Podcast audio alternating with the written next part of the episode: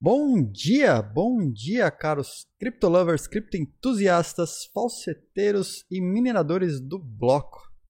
Bom dia, galera do chat. Bom dia a todos aí que nos brindam com a sua audiência nessa manhã, logo às 8 horas da manhã no Morning Crypto, aqui na twitch.tv barra ediostv, todos os dias às 8 da manhã. Né? Bom, temos, temos bastante assunto hoje. Tenho, tenho correções para fazer do assunto de ontem, né? Que eu acabei passando notícia com erro, né? Devido a uma reportagem errada. Eu vou fazer a correção hoje também. Mas tem bastante coisa. Está acontecendo uma loucura aqui na Europa agora, é, com vigilância massiva.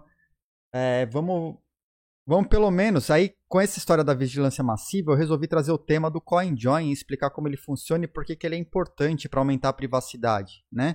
E vamos falar também como melhorar a privacidade um pouquinho, não vou aprofundar muito no tema, das nossas comunicações digitais, porque a coisa aqui na Europa o bicho está pegando nesse lado, né?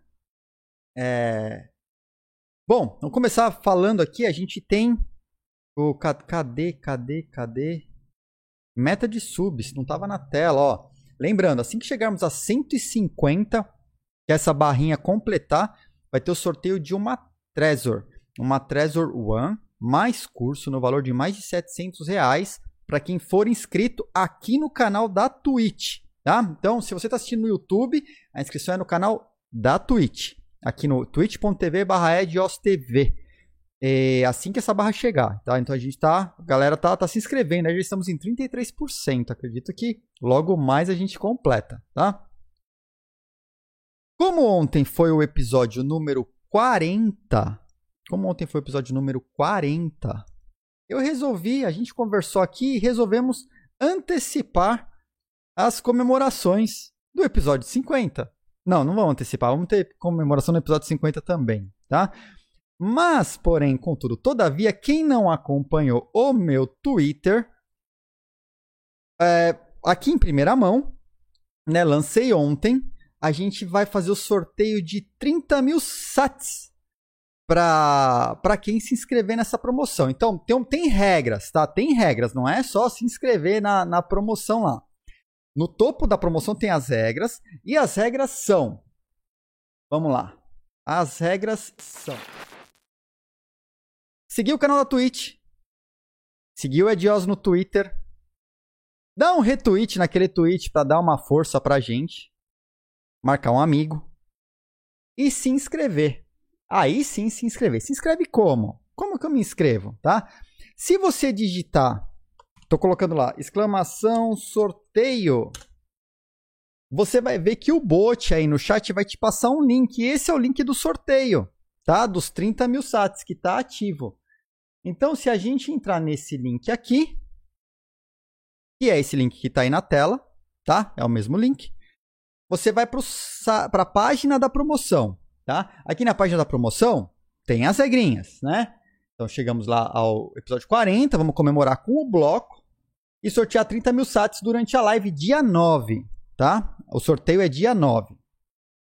As regras. Não esqueçam das regras, porque vai ter auditoria, que a produção vai auditar o vencedor, né? Então a gente já vai escolher mais de um lá, porque se comer bola, que eu acho que vão comer bola, a gente vai vai, vai passar para o segundo ou para o terceiro, sei lá. Mas vamos lá. As regras são: atenção às regras, não vacilem, senão vocês vão perder o sorteio. Seguir o canal da Twitch. Fa easy, vai. Seguir o Edios no Twitter. Baba também. Dá um retweet maroto lá naquele tweet lá para dar uma força e marcar um amigo, né? E está inscrito na promoção. Pô, mas aqui tá escrito tem que comprar ticket. Que história é essa? Não, não, não. Primeiro o ticket é de graça. Tá? Então, o que, que você vai fazer aqui nessa tela? Você vai digitar um e clicar em comprar. Olha lá. Total de bloquitos que você vai gastar. Zero bloquitos. É de graça. Todo mundo pode se inscrever.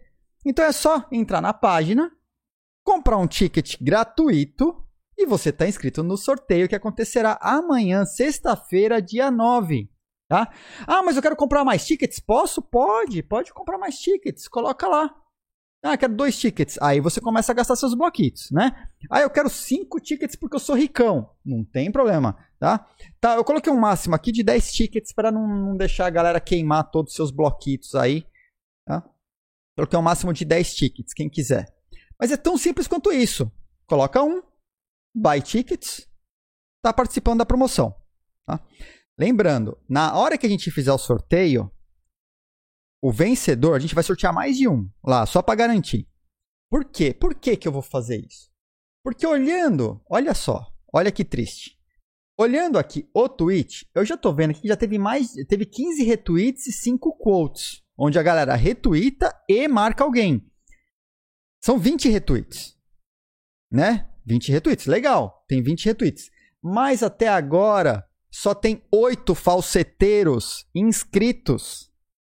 Gente, não adianta dar retweet lá no Twitter e não entrar aqui na página, que tá o link lá, e se inscrever de graça. É só colocar um. Eu até fiz um tweet embaixo. Quando eu vi que isso estava acontecendo, eu fiz um segundo tweet falando: ó, não esquece que para valer tem que cumprir as regras acima. Voltando nas regras. Segue o canal da Twitch, segue o Ed Oz. Não precisa estar tá inscrito, é só seguir, né? Dá um retweet, marca um amigo e se inscreve. Easy. E a galera não tá se inscrevendo. Ô galera, ô bloco, come on, né? Aí desenhei lá, ó, como que faz? Primeiro bilhete é gratuito. Eu tava até em português aqui onde eu usei lá. Compra bilhetes mínimo de um, coloca um lá, né? Se você comprar zero, não tá comprando nada. E clica em comprar bilhetes. Assim, amanhã, se você cumprir os requisitos, nós vamos, nós vamos fazer o sorteio para quem tiver inscrito tá? E o vencedor vai ser auditado, tá? A produção aqui já avisou que o vencedor vai ser auditado. Então tem que dar uma olhada, a gente vai ver se o vencedor escolhido, se seguir o canal da Twitch, se é seguidor da Twitch, se segue o Ed Oz no Twitter. Pô, Irashid, você tá de brincadeira, não tem Twitter, bicho? O máximo é 10 bilhetes. Máximo 10 bilhetes. É, o Léo Lima colocou. Ed, se eu comprar 5 tickets, preciso fazer assim? Não, não, não, não. Não precisa. Marca um amigo. Tá? Você seguiu o tweet, seguiu o Edios, deu um retweet, marcou um amigo. Aí você compra quantos tickets você quiser, cara. Quer gastar seus bloquitos lá? Beleza, põe lá. Um ticket é de graça. Tá? Porque é simples. É tipo, seguiu o tweet, seguiu o Edios, retweet, marcou amigo. Entra lá, um, um, um, um ticket você já tem. Se você já assiste bastante, cara, você vai ter um monte de bloquito. Vai lá e você pode usar seus bloquitos para comprar mais tickets. Eu tenho amigos no Twitter. marca, marca, sei lá, cara. Pega. Marca o Atila. marca. marca o Jovem Nerd, né? Marca, sei lá, Cara, isso quase ninguém tem Twitter, bicho. Pô, tanta gente no Twitter. Ed, vem de raspadinha do jogo do bicho, é mais simples. Ó lá, ó lá, Renato Matos. Comprei logo 10 porque tô rasgando o bloquito. cara, marca. Oh, cara, assim. Tudo bem, você pode marcar um inimigo também. Não tem problema. Pode marcar um inimigo. Ah, não tem problema. Se o inimigo quiser ganhar 30 Satoshi não tem problema. Só que vai ter que seguir a regrinha. Né? Vou ter que criar o Twitter e marcar o Atila. Pô, Twitter, Twitter, é, Twitter é legal, cara. Dentro, dentro das redes sociais centralizadas, a parte boa do Twitter é que não dá para esconder as coisas lá, né? Histórico tá lá. Embora, embora eu esteja considerando por motivos de mesmo privacidade, coisas antigas. Pô, eu tô, eu tô no Twitter desde 2009 tem tweet lá. Tá? Tem tweet de época de várias empresas diferentes que eu trabalhei. Então tem tweet que não tem nada a ver, tweet que pode nem ter contexto hoje.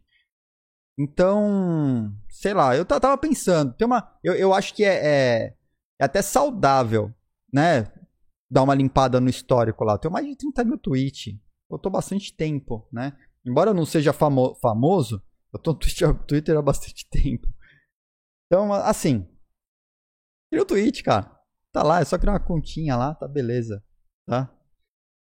Mas é isso, galera. Então, teremos o sorteio amanhã de 30 mil sats aí pra galera do bloco. Marco Samidana. Marco Samidana, né? Marca, marca o inimigo. Marca a tia, né? Marca, sei lá. Marca o Bob Esponja. Bob Esponja tem tweet? Não sei, meu. Vê quem tem tweet aí. Pode ser meme. Marca lá. Marca lá, porque a ideia é espalhar a palavra do bloco. Vamos espalhar, tá? E aí, 30 mil satoshis. 30 mil satoshis para pro, pro vencedor amanhã. Já é um troquinho. Já é um troquinho. Marcar o patrono do canal vale mais? Olha, se o patrono tuitar, meu amigo, eu acho que pode ter, pode ter um prêmio especial aí, porque olha. patrono. É, é, difícil, é difícil, tá? Marcar o tiozão lá. Mas estamos junto, galera. Então, estamos aí com o giveaway, com, comemorando aí 40 episódios do Morning Crypto, tá? E no episódio 50 tem mais. No episódio 50 tem mais. Tá, vamos. Botar... Ah, é verdade! Verdade! Quem é sub tem duas vezes mais chances, tá? Só lembrando, é, esqueci, a, a produção aqui acabou de me lembrar. Tá, para avisar, quem é sub tem duas, tem duas vezes mais chances aí no prêmio. O que, que significa isso? Você é, tem um, um ticket de graça, são dois tickets de graça para quem é sub.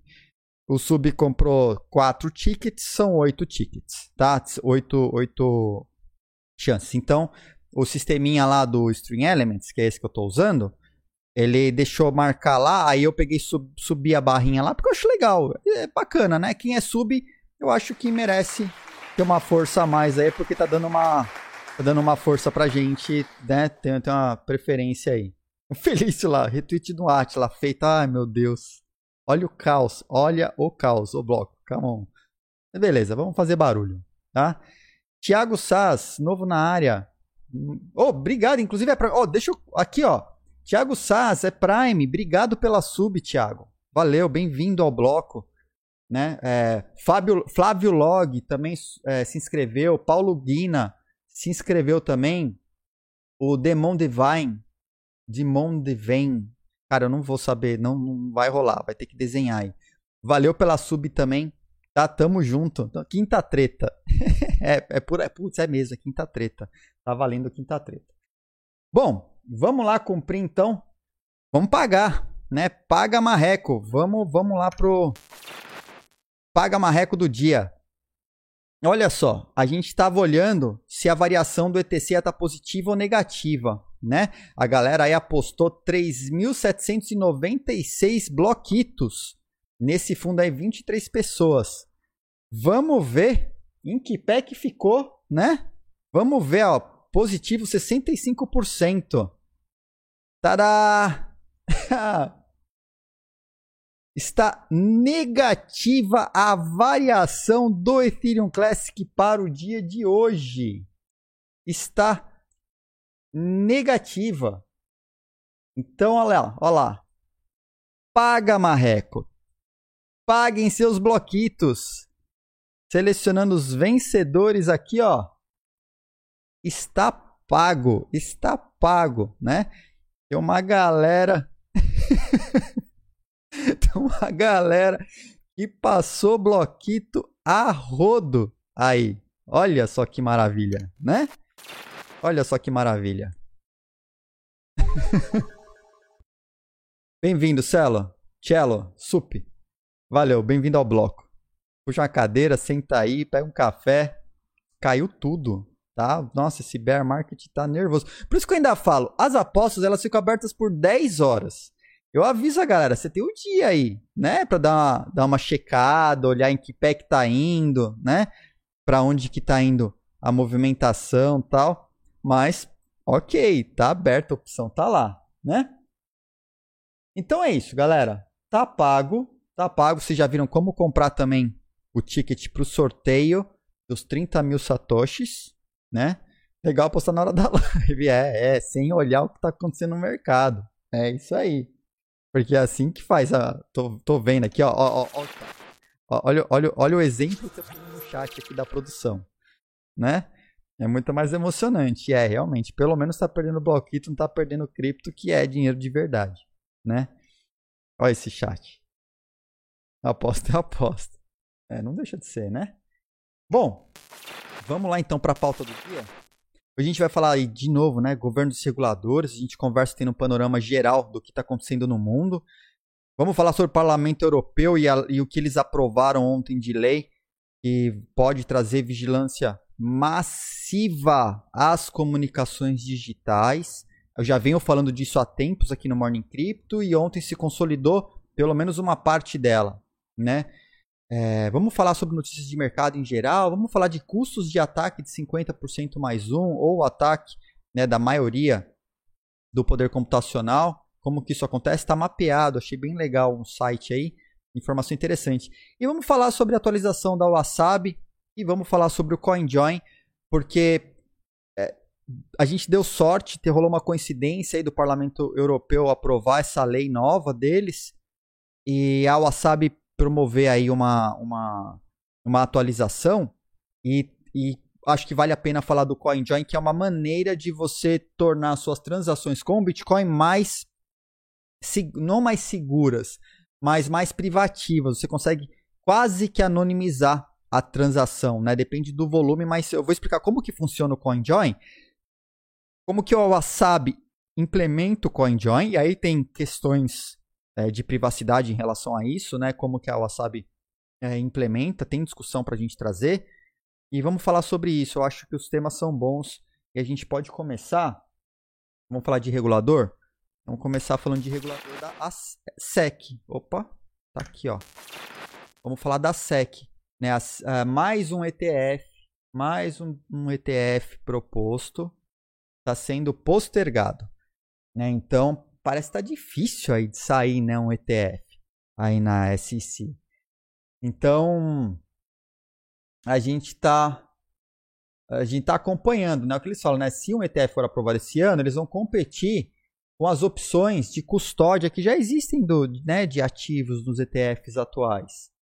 E eu acho, para mim, tá muito na cara que os caras estão postergando para jogar chutando a bola para frente. E não é possível, não é possível que não saia um ETF esse ano, né?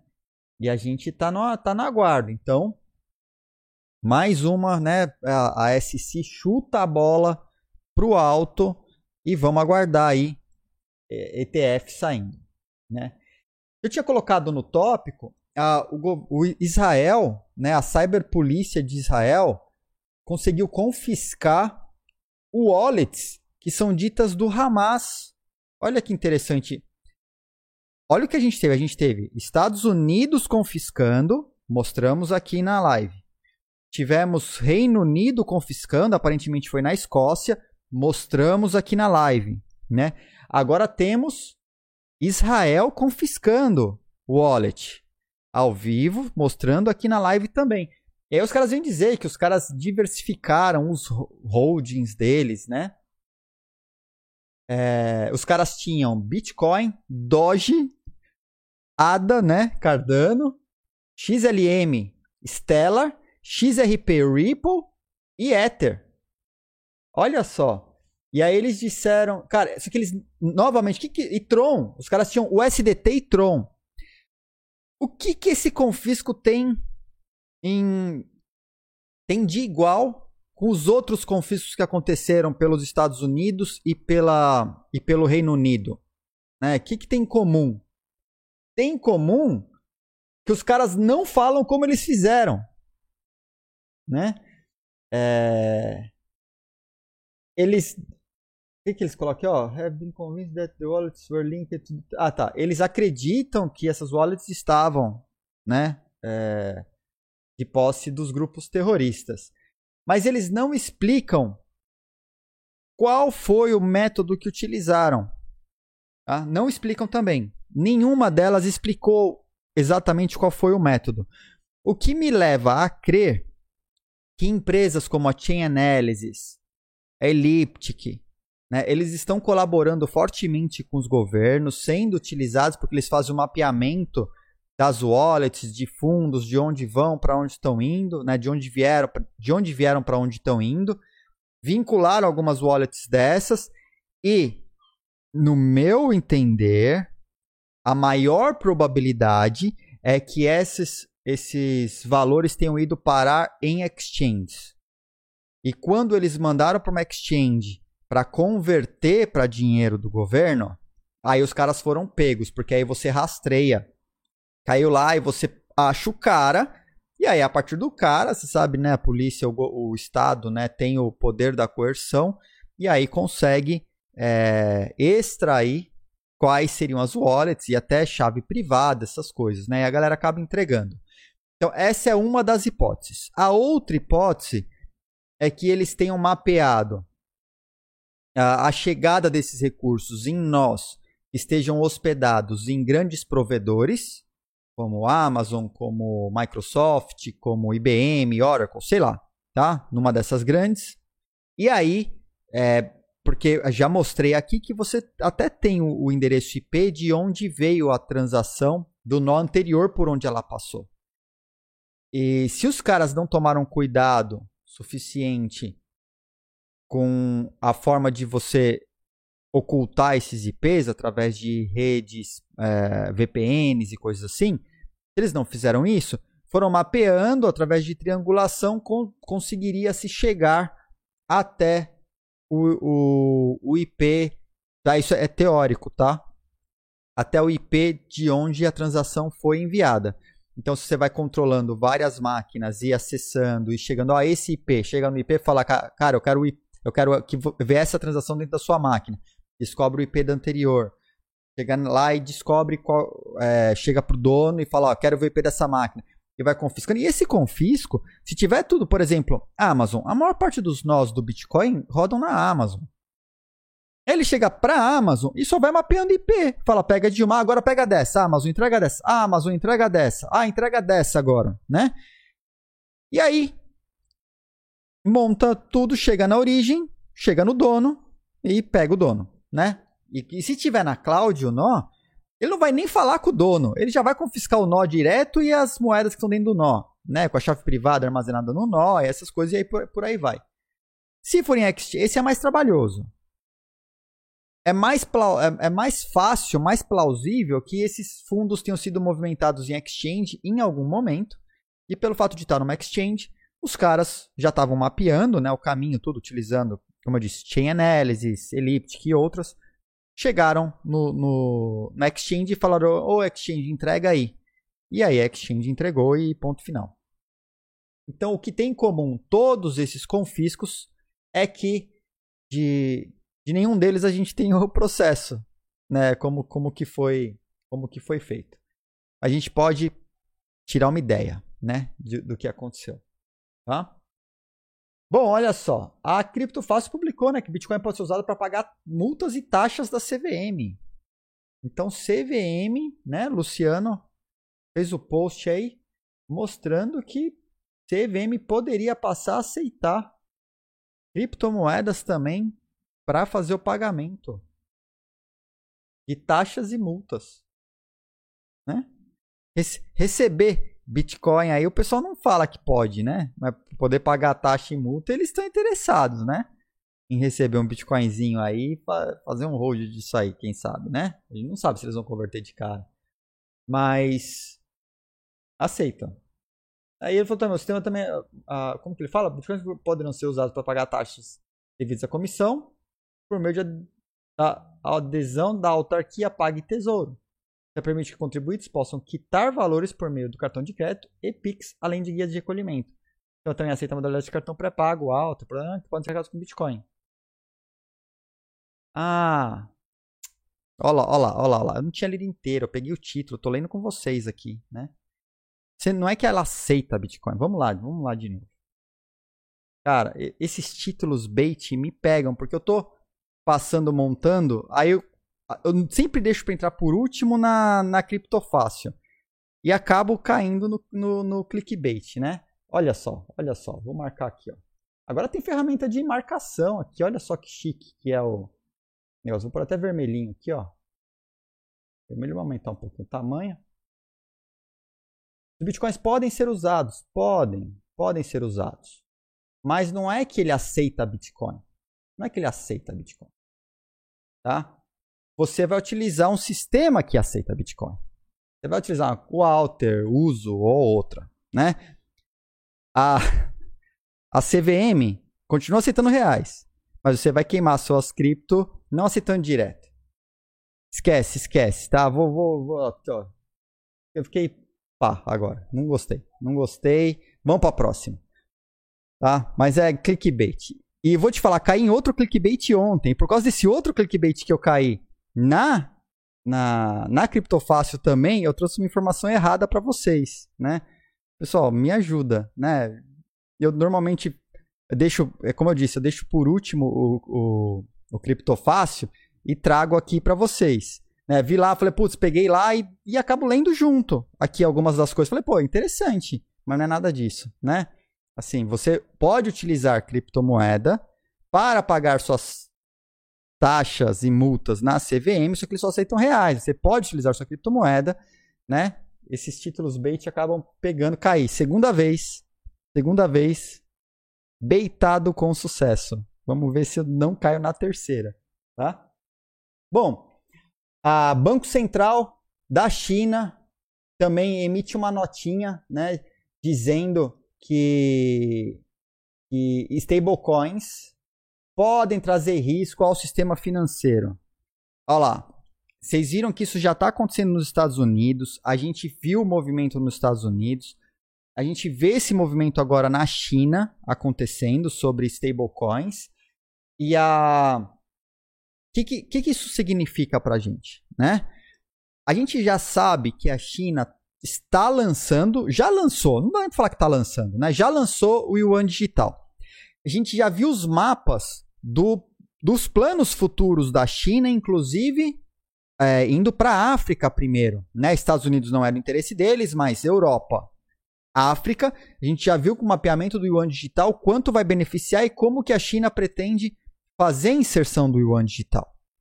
A China está banindo os mineradores, então agora que o Yuan Digital começou a andar, eles não precisam mais do Bitcoin, não precisam mais das mineradoras, não precisam mais disso que já entenderam como funciona e estão lançando deles, né? Qual que é o próximo passo? Tá muito claro. Stablecoins. Stablecoins agora também são inimigas do governo. Né? A stablecoin é inimiga do governo porque, obviamente, faz frente ao yuan digital.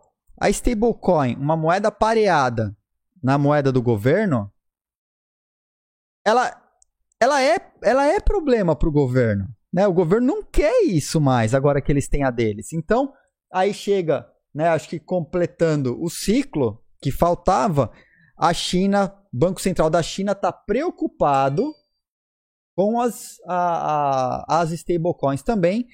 Então, provavelmente, provavelmente, a, você vai ver um movimento aí de banimento das stablecoins de não poder utilizar stablecoin no país, talvez? Não sabemos quais serão os próximos passos, mas temos notinhas aí dos caras preocupados né, com o stablecoin. Eu acho que é um ciclo, acho que está seguindo o caminho natural. Né? China é, gosta do Bitcoin, membros do partido chinês nas mineradoras, minera Bitcoin com, com subsídio do governo. Né? Então, não é que você vai comprar uma moeda. Eu, eu tô passando pelo chat aqui rapidinho, ó. Porque eu já vou trocar de tópico, então vale a pena passar no chat agora, ó. É, o, o Steve, né? Criptofácil tem esse problema. Livecoins tem um conteúdo muito bom e melhor atualmente. Eu adoro o conteúdo do Criptofácil. Eu só não gosto de cair em título bait, cara. Principalmente porque eu tô na correria e queria dar uma força, né? Queria dar uma força. Aí peguei a, a notícia e coloquei. Muitas vezes eu acabo lendo junto aqui né, a notícia descobrindo. E, pô, quando não é, não é bem assim, aí eu fico pá. Né? É... Quem vai querer comprar moeda digital centralizada? O André Julião colocou. A questão é que você não compra moeda, central, é, moeda digital centralizada à toa. Por exemplo, Se eu tô fazendo uma compra no Alibaba, tá? Porque, pô, Alibaba é legal para fazer umas compras lá. E outros sites chineses, a gente sabe que a maior parte do mercado tudo é produzido na China. A gente compra um monte de coisa na China hoje, né? Demora para chegar? Demora para chegar no Brasil. Tudo bem, aqui também demora. Demora um tempinho para chegar. Mas se ao invés do vendedor receber dinheiro digital do governo, ele não tem que pagar conversão lá. Porque hoje a gente paga em dólar, né? E o vendedor lá na China, o cara tem que pegar esse dólar, converter para yuan e fazer suas compras, fazer seus pagamentos, utilizar o seu dinheiro lá, certo? É esse que é o processo que ele faz lá. Se o governo vira para o vendedor e fala, cara, você não vai mais perder dinheiro com conversão, você pode receber direto na moeda do governo, né? Porque pode ter certeza que o valor que você paga já tem os tributos e os custos de conversão embutidos. Já tem. Então a gente paga mais caro. Você acha que o cara vai perder dinheiro? O cara não perde dinheiro. Ele já embute no preço do produto a taxa de conversão, impostos, o que for. Se o governo vira para ele e fala: olha só, você pode vender aqui na moeda do governo. Porque o, o, tudo que você for fazer dentro do seu país, você vai utilizar a moeda do governo. Digital. Do governo. Eu que tô com. E o cara passa a, a, a, a receber essa moeda como opção. Né? Cara, a gente que está na outra ponta aqui, compradora, que a gente vai comprar produtos da China, a gente vai ser obrigado a ter a, a, a arrumar yuan digital para pagar o cara lá, porque para ele receber é muito melhor. Então, olha só como a China vai forçar a adoção do, do da moeda digital. Vai ser muito fácil para ela. Ela pega a ponta que está vendendo, que tá os fabricantes, quem está produzindo os produtos, produção, vendedores, essas coisas, e fala: olha, tá aqui, ó. Não precisa converter. O, e o ano digital a gente vai aceitar no governo todo, você já usa, que nem você faz o WeChat. É, e beleza, tá valendo porque é do governo.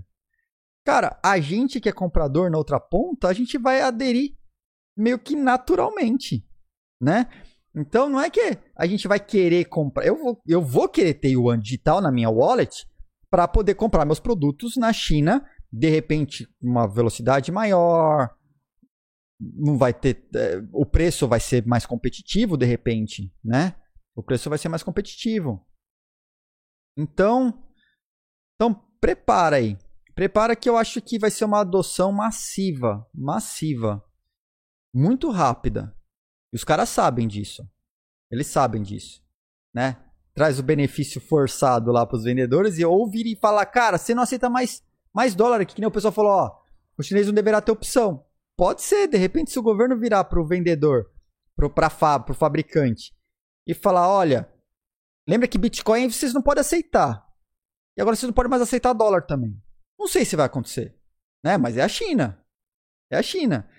Vai que o cara vira e fala, vira a chave do dia para noite e fala, ó, porque empresa você não pode comprar de empresa com Bitcoin. Você pode mandar Bitcoin entre pessoa Se física. cada país vai criar sua moeda oficial digital, vai forçar quem importa e exporta a lidar com criptomoedas?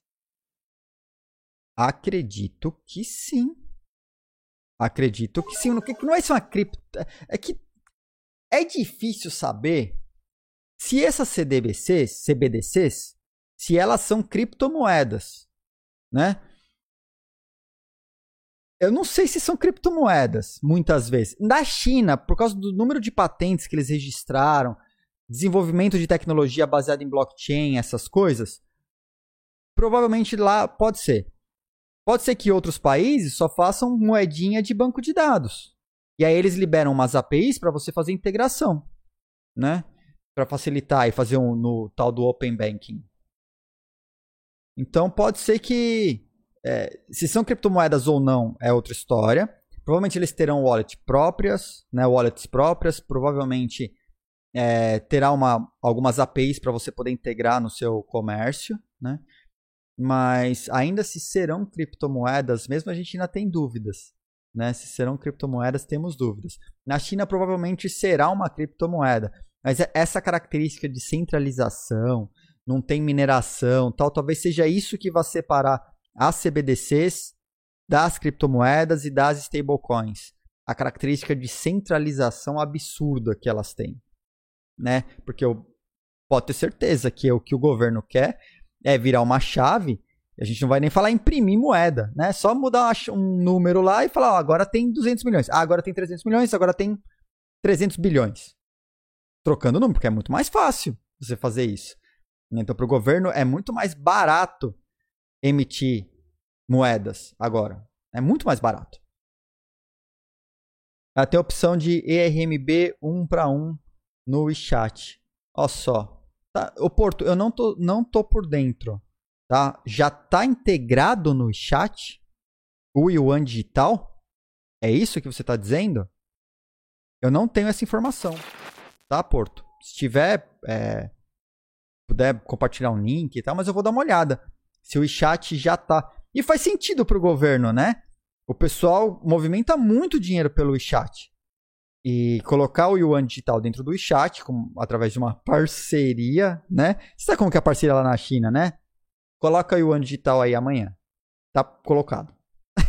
é assim que funciona, né? Então, é, faz sentido, faz sentido. Faz sentido que seja, né?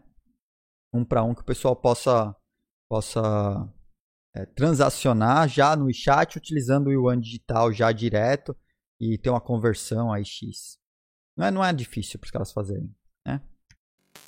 Bom, e aí a gente passa aí para o segundo tópico do dia, né? Vamos falar sobre Parlamento Europeu e vigilância. O que, que os caras, o que, que aconteceu? O Parlamento Europeu aprovou uma lei nova que permite, como mote de busca é, de terrorismo, casos de tráfico de crianças, que a gente já vem falando aqui, né? Eles aprovaram a vigilância massiva de, de comunicações digitais, como, por exemplo, e-mails e messengers que tenham acesso. Tá? Até agora, não se falou sobre. Aqui é um vídeo, né? Não era essa que eu queria trazer. Vamos trazer essa do pessoal é, do, do Partido Pirata lá da, na Europa, né? Então, esses caras. Né, tem, até uma hashtag aí, chat control, que se você achar no Twitter aí você pode acompanhar. Mas é um dia, é um dia que realmente, como eles colocam, né, é um dia muito triste. Por quê? Eles não têm como saber. Como eles não têm como saber quem é criminoso ou não para fazer a vigilância só daquela conta, é meio que uma. Eles permitiram que possa acontecer a busca indiscriminada nas contas das pessoas para descobrir quem estaria é, lá, tipo, mandando conteúdo de, de pedofilia é, e terrorismo, e crimes, e etc. Só que para isso, eles examinam todas as suas mensagens.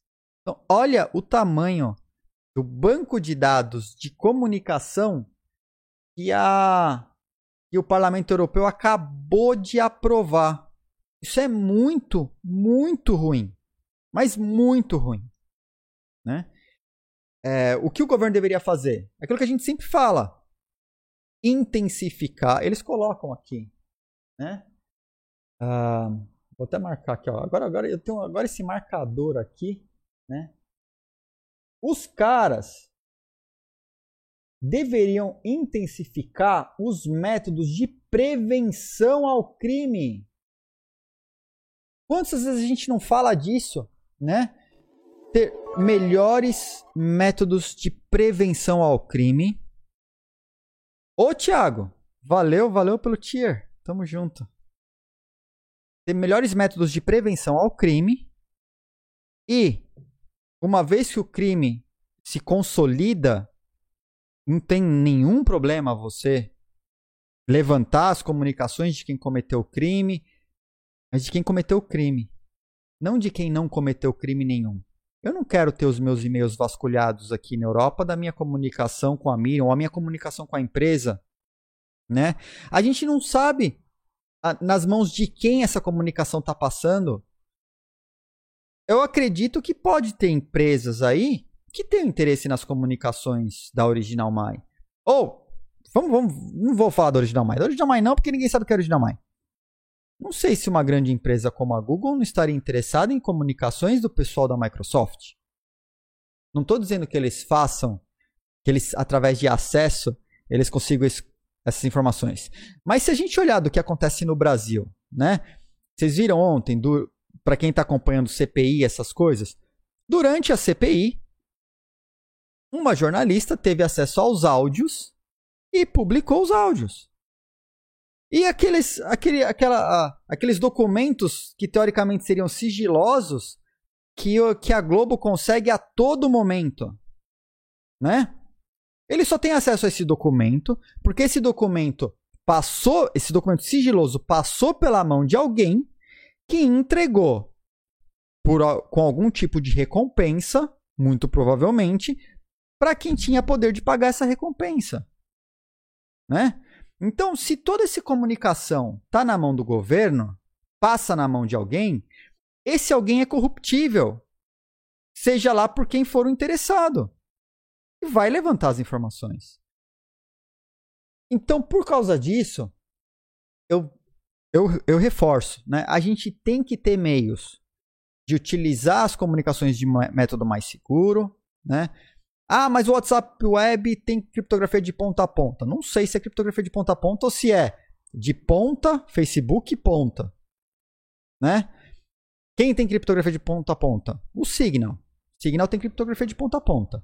E aí a gente vai para outro lado, onde a gente já sabe que o Parlamento Europeu está querendo quebrar a criptografia e ter uma chave mestra e obrigar que todo mundo que lida com criptografia deixe uma porta aberta para que o, o parlamento, o governo, possa entrar é, e descriptografar as mensagens com o mesmo mote de sempre. É, acabar, é, fazer as buscas quando tem a, abuso infantil, né, tráfico infantil, abuso tal, e terrorismo, tráfico de drogas e terrorismo. O mote é sempre esse. Mas no final, o governo quer o quê? Quer a vigilância massiva. E isso a Europa simplesmente ontem aprovou. Isso é péssimo. Isso é coisa de governo descentralizado. É, de governo, desculpa, descentralizado, eu li o chat e confundi. De governo totalitário. Governo totalitário gosta de, de vigilância massiva, né? Descentralização é a chave? Não é só a descentralização, Tiago. É a criptografia, é a chave. Você pode ter um método uh, centralizado em você, mas desde que você use criptografia, você está se protegendo, você está protegendo a sua comunicação e a comunicação do próximo, né? E isso meio que movimentou, assim, até para vocês terem ideia, o próprio, o próprio vice-presidente do Parlamento Europeu achou que é um, um péssimo exemplo para o planeta fazer esse tipo de coisa. Tá? Um péssimo exemplo. Então ele soltou o verbo também, né? Deu uma declaração, falou que, cara, não é assim. Não é abrindo uma porta para vigilância massiva que você vai combater o crime. Quando você tem, você deveria reforçar os métodos de prevenção ao crime primeiro, né? Prevenção ao crime. Primeira coisa tem que ser feita. E ter me meios de investigar melhor. Né? Não ah, para investigar melhor a gente vai invadir a privacidade de todo cidadão, todo residente na Europa? Né? É isso, o Inácio colocou ali, quem comete o crime normalmente é mais cuidadoso com a informação, sem dúvidas, Inácio. Sem dúvidas. Muitas vezes o cara que vai cometer o crime, ele já se previne dos métodos de interceptação de mensagens e essas coisas. Né? Em segurança da informação, a gente sabe que o cara cometeu o crime, você normalmente vai atrás do cara que tá fazendo a coisa errada. E aí ele tá tentando se proteger, você tem que tentar quebrar o que ele tá tentando se proteger. Pontualmente, assim que o crime é é, é, é descoberto, que está havendo crime. Não abrir a porta para vigilância massiva de todo mundo, para aí sim tentar descobrir crime lendo tudo que to, todo mundo fazendo. Não faz sentido. Isso é um, é um problemaço para a privacidade. tá? Um problemaço para a privacidade. E, e a galera realmente tá tá tá indo tá se movimentando contra, só que já tá aprovado, né? Agora a gente pode chorar só, reclamar, obviamente, né? Vou colocar o link aqui da Bitcoin Magazine também. Tá? Se meu agente da Europol for um bom coach de CS, eu não me importo. oh, pa paga o curso lá do, do Fallen, pô. Tá ótimo. Né? Conheço os caras que fizeram o curso do, do Fallen, é bom pra caramba, disseram. Né? Pega. Não, não Porto, não. Pega o Fallen e, e ele tem um curso maravilhoso. Maravilhoso. Posicionamento, um baita professor, né? então eu sei que você tá brincando, Porto. Eu sei que você tá brincando, né? É... Rodrigo colocou, né? Como autorizar. Ó, chat. É como autorizar a polícia a invadir a casa, casa todas as casas, para verificar se alguém estaria cometendo um crime. É isso aí. Mesma coisa. Tá? Você dá a sua chave fala assim: ah, entre todo, todo mundo, é obrigado a abrir suas, sua porta da sua casa e vem aí o carro da polícia parando de casa em casa para olhar para sua cara. Você está cometendo crime? Não, deixa, deixa eu investigar tudo que você tem na sua casa. Pois é, né? Então, falar que essa informação não vai vazar, vai vazar. Vai vazar. Cara, a gente tem um. Brasil é um exemplo disso. Olha o que, olha o que acontece o tempo todo com informação sigilosa. Ah, é, investigação em, em segredo de justiça. Vai sair no jornal, vai sair na, na mídia. O jornalista vai conseguir informação. Vai conseguir. Vai levantar. E vai levantar toda a informação. Todos os e-mails, tudo. Métodos para a gente se proteger disso né? Vou dar um exemplo aqui. Deixa eu abrir uma tab aqui, nova. São os melhores do mundo? Não sei se são os melhores do mundo, tá? Mas que o, o método que esses caras aqui utilizam é porreta. O que é? Gosto muito do Proton Mail como método para você ter seu e-mail criptografado, tá? O seu e-mail ele é criptografado no seu browser e é com as chaves que são descriptografadas com a sua senha e ficam armazenadas só no seu browser, tá? Ele criptografa o seu e-mail e aí ele armazena o e-mail lá criptografado com as suas chaves. Então, se você não logar, não tem como alguém descobrir. O sistema foi super auditado, é bem bacana. Os caras também têm um sistema de VPN que não guarda o IP quando ele propaga. E os nós, é tudo open source, tá? Você pode é, até é, botar um nó no ar e promover seu nó para fazer parte da VPN. O sistema verifica se o nó está íntegro, se não está guardando IP, porque para fazer parte da VPN do Proton não, não guarda IP. Acho que esse método do Proton é bastante seguro. Tá? O que não significa que, atenção nesse ponto, na infraestrutura da internet, os servidores SMTP, que é o servidor que você configura, que é o servidor que manda o e-mail, tá? Ele não entende de criptografia e não existe protocolo para SMTP hoje que aceita criptografia. Então o que acontece? Se você tem uma conta no ProtonMail e você manda um e-mail para alguém fora do ProtonMail, alguém do Gmail, por exemplo, tá? Ele vai ter que des ele vai ter que pegar o e-mail aberto para poder mandar esse e-mail adiante. Então, embora o ProtonMail armazene o e-mail de maneira criptografada, então se chegar o governo, que nem o Parlamento Europeu, ir lá no servidor do ProtonMail e falar, ah, eu quero abrir os e-mails de todo mundo aí porque a gente quer dar umas vasculhadas. Não vai ter como. Porque o e-mail que está no banco de dados está criptografado. Tá? Então isso é importante a gente saber. Mas se você mandou um e-mail para alguém de fora do ProtonMail, ele, esse e-mail vai ter que passar pelo que a gente chama de relay, por um servidor SMTP. E não tem tecnologia de servidor SMTP que consiga fazer relay do e-mail criptografado. Então o e-mail vai passar aberto. O que poderia acontecer? Que aí a gente não tem acesso a saber se o ProtonMail faz ou não, a gente não sabe, não tem como a gente auditar isso é se lá no servidor do Proton, do SMTP do Proton Mail, eles não estão fazendo uma, o governo não está fazendo uma cópia de todos os e-mails que trafegam dentro do Proton Mail. Para fora. De dentro para fora. Tá? Não temos como saber. Não temos como auditar. Temos que acreditar na palavra dos caras. Vocês entenderam o que eu estou querendo dizer? Porque se você mandar um e-mail no Proton Mail para outro usuário de Proton Mail, internamente, ele é criptografado de ponta a ponta. Ele só ele vai criptografar com a chave da pessoa para quem você está mandando e só vai descriptografar no browser da pessoa. Isto acontece de fato. Isso a gente consegue auditar. Tá? Porque ele não passou pelo relay do ProtonMail para fora para entregar, por exemplo, um e-mail no Gmail, ou um e-mail no Outlook, ou um e-mail no Hotmail. Tá? Então, internamente, ele vai pegar essa mensagem que você está mandando e vai colocar na caixa postal da outra pessoa e só ela consegue descriptografar. Então, mensagens trocadas internamente ao ProtonMail, internamente, são criptografadas de ponta a ponta. Eu mando e-mail para outro usuário do Proton, ele vai ter o e-mail criptografado e só ele vai poder descriptografar. Se eu mandar um e-mail para alguém do Gmail, Hotmail, Outlook, outra coisa, ele vai precisar passar por um relay aberto para poder passar adiante essa mensagem. Tá? Então, quais são os procedimentos que a gente pode fazer se a gente quer se comunicar com alguém do Gmail e mandar um e-mail para o cara do Gmail criptografado?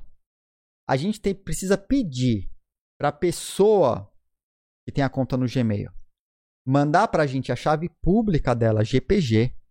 A gente vai criptografar a mensagem na mão e mandar de repente um arquivo TXT com a mensagem criptografada. E isso é super comum quando a gente quer mandar mensagem criptografada para os outros, sem depender do, da criptografia do ProtonMail.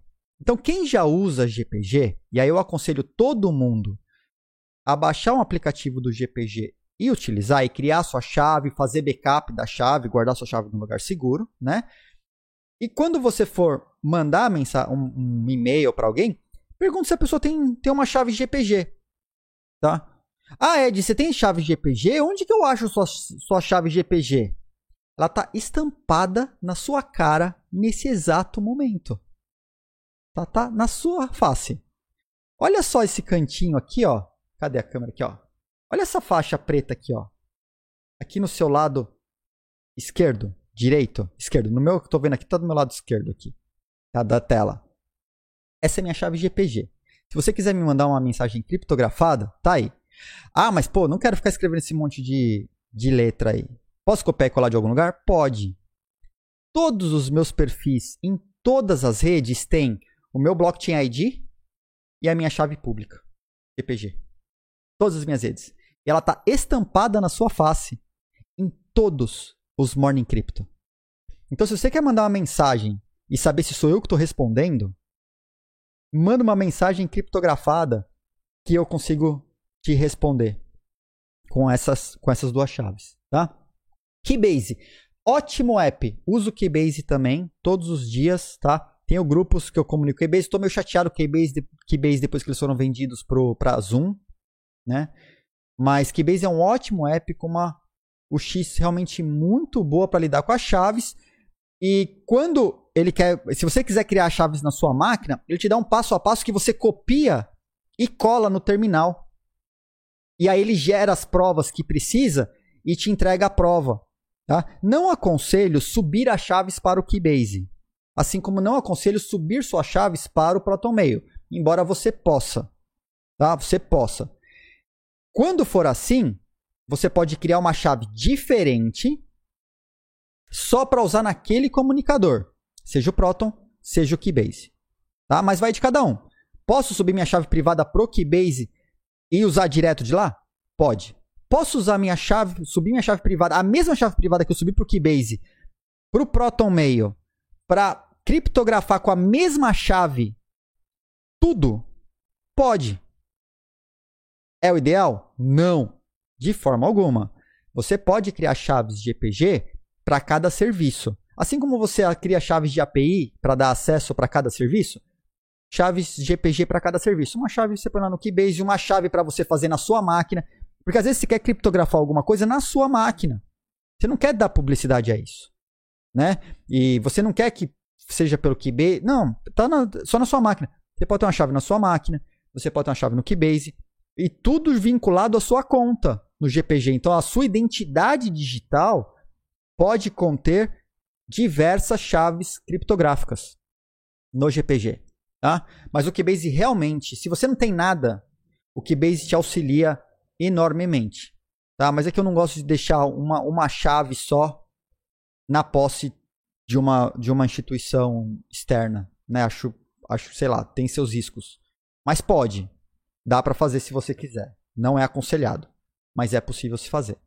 Tá? Então isso. Usou Signal, usou Proton Mail. Eu vi passar uma mensagem ali. E a VPN do Proton? Adoro a VPN do Proton. Eu uso diariamente VPN do Proton Mail. Tá? Do, do, da Proton VPN. Né? A Proton é uma empresa que se estabeleceu na Suíça, porque a Suíça ela tem muita liberdade em relação à criptografia e as leis da União Europeia não atingem a Suíça. Vocês, não sei se vocês sabem, a Suíça não está na Europa. É, sim, do, do conglomerado europeu, de países do, da, da, União Europeia. A, a, Suíça não está na União Europeia. Então, as, as leis da União Europeia não atingem a Suíça. E as empresas na Suíça, elas têm muita liberdade em relação à criptografia. Então, tudo isso que a Europa nessa, dessa loucura da Europa tá fazendo em matéria de tentar que, quebrar criptografia, agora puseram uma lei para quebrar comunicação tal, não atinge os, os, serviços que estão na Suíça. Tá? Então, é, é por isso que o, a Pro, o Proton VPN. É, aliás, outra coisa, na Suíça, a lei permite o anônimo. Tá? Permite, a comunica, permite o anônimo lá. Por isso que o Proton se estabeleceu na Suíça, porque lá é permitido ser ter um anônimo. Então você pode se comuni comunicar seus e-mails de maneira anônima, você pode comunicar por VPN de maneira anônima. E como eu disse anteriormente, a VPN do Proton, o protocolo da VPN do Proton, ele apaga o IP que, de onde originou a mensagem. Eles têm umas técnicas lá para não permitir que, é, que o IP seja rastreado por algum nó do próprio Proton VPN. Ele, eles criaram um protocolo é, para poder entubar, vou chamar entubar aqui no português mais fácil, essa, essa informação e mandar ela por dentro desse túnel que é o Proton VPN, de maneira que nem o seu IP consegue ser rastreado, tá? Então, eu vi, lá, vi a mensagem, né? Queria instalar esse Proton VPN. Como devo fazer? protonvpn.com ou no Proton Mail, tá? Eu, Edilson, eu tenho uma conta Pro no Proton VPN, é, do Proton Mail que me dá direito ao Proton VPN. Então, o que acontece? Eu, eu, pelo fato de eu ser um assinante do serviço, eu não tenho um serviço gratuito. É, outra coisa, tanto o Proton VPN quanto o Proton Mail são de graça, tá? Se você quiser os extras, mais armazenamento em disco, que você está usando mais de maneira mais profissional, armazenamento em disco, calendário, é, ter acesso a servidores mais rápidos no Proton VPN, aí você paga, tá? Então eu, eu Edilson, eu tenho uma conta Pro na minha conta lá, não é a conta mais alta, mas não é a conta gratuita. Eu tenho uma continha paga, me dá direito a uns e-mails, me dá direito a utilizar o Proton VPN em diversos equipamentos, vários equipamentos ao mesmo tempo. Então você poderia, por exemplo, colocar o Proton VPN para funcionar direto no seu router, se você quiser. Óbvio que você tem uma degradação na comunicação, na velocidade da internet. Mas a gente fez um teste ontem aqui, tá? A minha internet aqui de casa, ela é de 150 megabits, tá? Fazendo um túnel para sair pelo Brasil na utilizando o Proton VPN, a gente bateu 100 megabits. Ah, mas caiu 30%. Cara, caiu 30%, mas 100 megabits passando pela VPN é coisa pra caramba. Abre o Tor sozinho para ver quanto que trafega o Tor. É kbps muitas vezes, né?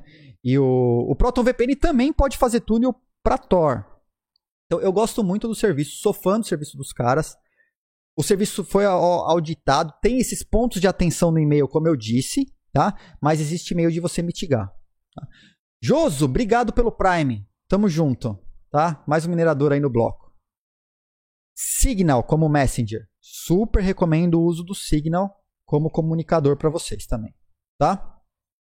Bom, vamos uh, passando adiante aqui. Então eu estava falando aqui Parlamento Europeu, né? Quero fazer o status. Ah, o status é um, é um outro comunicador também, super famoso. Eu prefiro o Signal por causa da fundação, por causa da história. Eu, eu assim, eu sou, eu já, vocês sabem que eu sou meio sociofóbico, né? Eu, assim, meu WhatsApp eu abro uma vez por semana. É... Fechei o Facebook, tô meio de saco cheio das redes, né? Então, eu não fico abrindo muito, mas o status.im, né, que é o status.im, ele é, ele é baseado, ele tem a parte de criptografia, ele tem a parte de descentralização e ele ainda é uma, ele tem redes federadas. Então, embora o Signal seja centralizado, o status ele é federado, tá? Ele tem uma camada aí de descentralização da comunicação. É lenta e às vezes quando outro ponto não, não fica ligado durante dias, a mensagem ela pode se perder. Já aconteceu isso comigo, de eu mandar mensagem pelo status e uma mensagem se perder depois de vários dias e a pessoa não abriu, tá? Aí a mensagem se perdeu numa pool, uma main pool de mensagens lá e a pessoa não recebeu. Mas eu acho que é um protocolo bacana e ele está sendo bastante desenvolvido, né? Eu gosto do Signal pela usabilidade, pelo dia a dia, mas o Stairs eu acho que ele tem mais, ele tem futuro. Toda nostalgia de dial-up, é, é, pode ser. Bom, aqui quero fazer uma meia-culpa, que ontem também no Criptofácil eu vi o, o, o título porque era uma, uma informação, eu sabia que ia sair o hard fork, mas eu não sabia quando, né? E aí, o, o título também tava naquela, né, que eu falei. Li, deixei pro, por último, né, dos, das coisas que eu vou vendo. E tava que o hard fork ia ser ontem, mas não foi. Será mesmo, a, mais pra frente. A gente... É, foi um vacilo meu, porque eu trouxe aqui o texto, né, do ECIP, do Ethereum Classic, ele traz aqui qual que é o bloco. Eu trouxe esse site que é o, o monitor do fork, que diz que vai acontecer nesse bloco, né? Vou pegar aqui, ó. Nesse bloco, que é o mesmo bloco que está desenhado, marcado aqui. E não me atentei. Né? Até falei, pô, 15 dias, mas tinha visto menos horas. Mas foi erro meu. Então, o site teve realmente uma falha, porque o. O. O CryptoFast publicou que foi ontem, não foi ontem, ele será. Acontecerá, tá? A gente realmente, eu fui checar o bloco. A gente está nesse bloco aqui nesse momento, tá? Então a gente está no bloco, bloco 130, blá blá blá. Aqui vai ser no 131, blá blá blá. Alguma coisa, 13 milhões, né? A gente está 13 milhões, 139, a gente está em 13 milhões e 88 mil. Então teve essa falha aí. Acabei deixando passar. Foi mal, tá? Mas eu vou prestar mais atenção aí. Eu falei que foi o segundo bait que eu caí, né? Segundo bait que eu caí. Clickbait influenciando apostas no chat, exatamente. Clickbait influenciando apostas no chat. Então eu vou, vou, ficar mais atento, não vou cair nessas mais tão fácil não, tá? Mas tá aí a, a comprovação. O que aconteceu? Eu falei ontem eu fiquei na cabeça, né? E aí eu, eu bati um papo. Chamei o Donald. O Donald é um. Vamos chamar. Sabe aquela história dos maximalistas tóxicos que a gente estava discutindo aqui no, no, na live outro dia? Que foi lá. Na verdade, a gente viu, né? Eles lá no evento, no Bitcoin é, 2021, e a gente discutiu sobre eles. O Donald é esse cara no Ethereum Classic, né? Só que o cara é um gênio. Ele mantém um site chamado Etherplan, muito bacana, com posts muito recorrentes sobre o que está acontecendo no, no, no Ethereum e tal. E aí ele publicou, né, aqui no Reddit, esse um texto mais elaborado, né, falando sobre o hard fork que vai acontecer, está estimado aí realmente para o dia 21 de julho, né, nesse bloco aqui, que é o 13189, e não, não ontem, né, e que em junho já teriam acontecido já teriam acontecido os forks o, nas, na, nas duas testnets que estão funcionando, que é a Morden e a. Ah, então esse aqui é o texto com erro. Esse aqui é o texto com erro, tá? Esse aqui é o texto com erro. É que eu trouxe. Já teria acontecido os forks primeiro na Mordor e depois na Koch. Não foi na Morden. A Morden é da, do Ethereum. Tá? Na Mordor e depois na Koch. E é, aproximadamente dia 21 de julho vai acontecer esse, esse, esse fork no, na mainnet. Tá? Então, é, pessoal, atualizem seus nós para quem rodar. E aí teve uma. Tava uh, ontem no Twitter também o. O Dimon Deven. Dimon. Eu vou chamar Dimon Deven. Dimonde. Pronto, Dimonde. O Dimonde mandou lá no Twitter ontem umas perguntas que eu acho que vale a pena responder aqui na live. Eu falei para ele que ia responder na live e acho que vale a pena responder na live, né? Porque são perguntas super pertinentes. Então eu vou ler as perguntas e vou respondendo aqui na live. Dimonde, se você estiver assistindo, tá, tamo aí. Ed, cara, a coisa está confusa e tem um assunto interessante sugestão para o Morning Crypto, né? Tecnologia foi inventada e deram um start. Ou seja, começou a rodar. Beleza. Bitcoin começou a rodar. Aí ele colocou, inicialmente, as pessoas se interessaram ou, ou que geraram as primeiras transações. Ou, inicialmente, pessoas se interessaram ou geraram as primeiras transações que entregaram o primeiro bloco, bloco Gênesis. Essas transações nada mais são do que envios de bitcoins de um endereço de partida para outro de destino. Os mineradores, portanto, são responsáveis por minerar esses blocos contendo os bitcoins dentro deles. Partindo dessa análise, entendo que além dos bitcoins já extraídos e circulantes, haveria demanda por novos bitcoins até que seja atingido o número limite do fornecimento. Pois bem, gostaria de sugerir um brainstorm, ou debate em relação às questões, né? O trabalho dos mineiros só existe por causa das pessoas que estão enviando ordens de compra e venda de bitcoins? Quando o mineiro resolve o problema e gera o bloco, ele é recompensado com novos BTCs ou BTCs que já estavam em circulação? Né? Como, que, é, como que é essa regra? De onde vêm os BTCs? Quem são os responsáveis? Eu falei, é justamente isso que gera confusão, né? Acredito que as perguntas movem o mundo. É isso aí, para gerar essa confusão. Tamo junto. Então, aí foi, nossa, tem mais dúvida enquanto escrevo, né? O que gera novos BTCs, então, seriam os mineiros minerando blocos e as pessoas comprando ou vendendo? Que confusão que eu fiz aqui. Pensando nisso, qual é a regra, tecnicamente falando, para os valores do BTC oscilarem em relação ao Fiat? Então, são duas coisas, são dois universos aqui, tá? Então, vamos lá. Vou começar aqui do início. Vou dar. Então, a tecnologia foi inventada e deram um start, ou seja, começou a rodar. Perfeito. Tá? Aí, você colocou, inicialmente as pessoas se interessaram e geraram as primeiras transações e integraram o primeiro bloco, o bloco Gênesis. As transações nada mais são do que envios de bitcoins de um endereço de partida para o endereço de destino. Então, aqui não. Aqui não. O primeiro bloco, ele foi minerado sem transações. Vamos achar?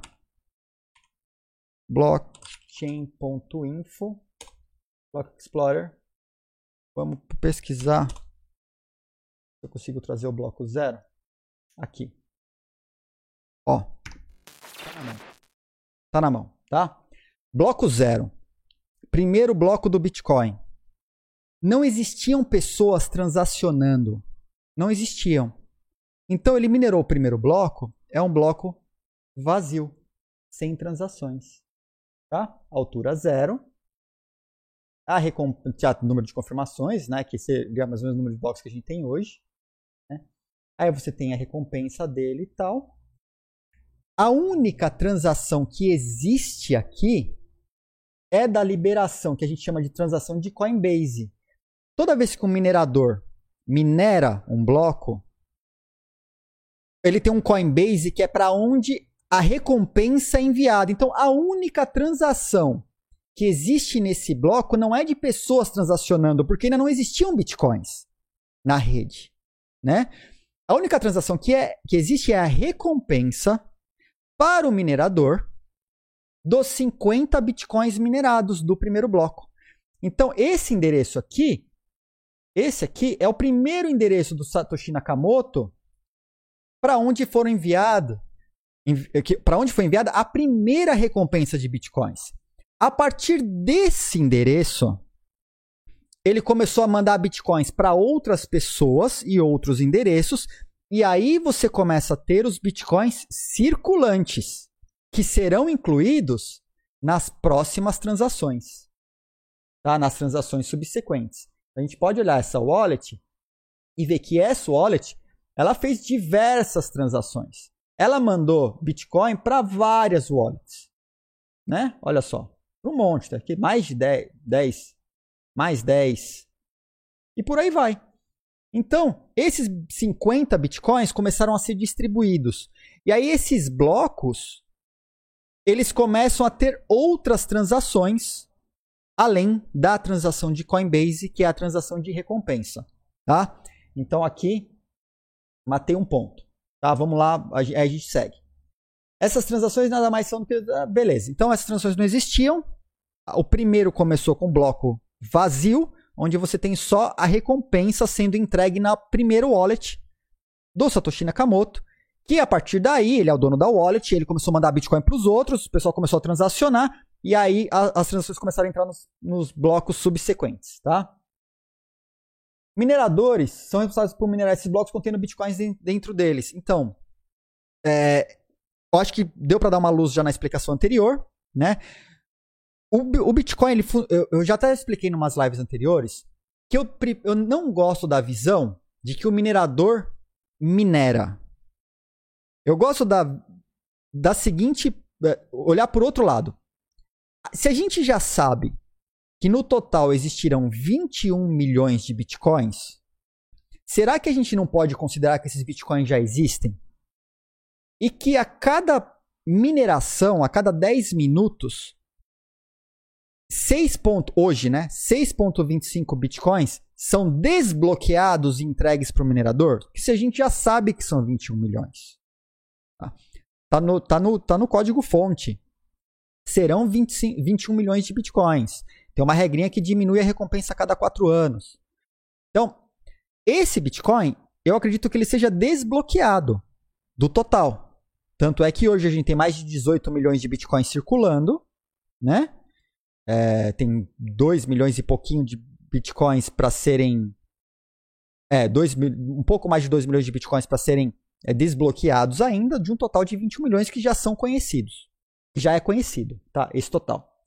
Então, o minerador, o papel dele é pegar aquelas transações não confirmadas, que a, que a galera está transacionando entre elas, pôr num bloco, fazer os cálculos matemáticos. Se ele for o primeiro a fazer o cálculo matemático, ele é recompensado.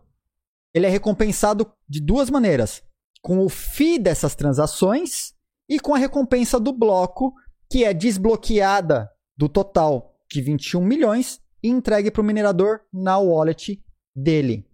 Tá? Então, o Dimon colocou ali, né? É, o minerador nada mais é do que o provedor de serviços de transações financeiras e não minerador. Ele é um validador. O papel que ele faz é de auditoria. Tá? É um trabalho de auditoria. E aí, ele cuida da segurança da rede. É muito importante isso ficar claro. O papel do minerador é garantir a segurança da rede. Tá? Uh, bom, então aqui continuando. Mineradores são responsáveis, blá blá. Essa análise, além de extrair circulantes, demanda para nós 24 horas de limite. Ok. Pois bem, gostaria de sugerir um só. Trabalho do mineiro só existe por causa das pessoas que estão enviando ordens. Então, não. Ficou provado, tá? Existem casos, inclusive, de mineradores que mineram blocos sem transações. A gente já falou bastante disso nas lives anteriores. O minerador ele tem o poder, inclusive, de escolher quais transações ele vai colocar no bloco. Ah, mas por que ele faz isso? Porque como você quando você faz uma transação, você determina quanto de FII, quanto de taxa você vai pagar para o minerador. O minerador, obviamente, como o bloco é pequeno, ele escolhe, e tem mais transações do que cabem num bloco, ele escolhe as transações, normalmente, que vão dar mais rentabilidade para ele. Então ele escolhe as transações que vão deixar mais FII para ele, para ele tentar ser o primeiro, porque ele fica com o FII e fica com a recompensa. Né? Então ele, ele escolhe, o minerador ele pode escolher. Então, mas na teoria acontecem vários blocos passando sem transações. Tem muito minerador que minera bloco vazio para ficar só com a recompensa. Ah, isso acontece e é mais comum do que parece.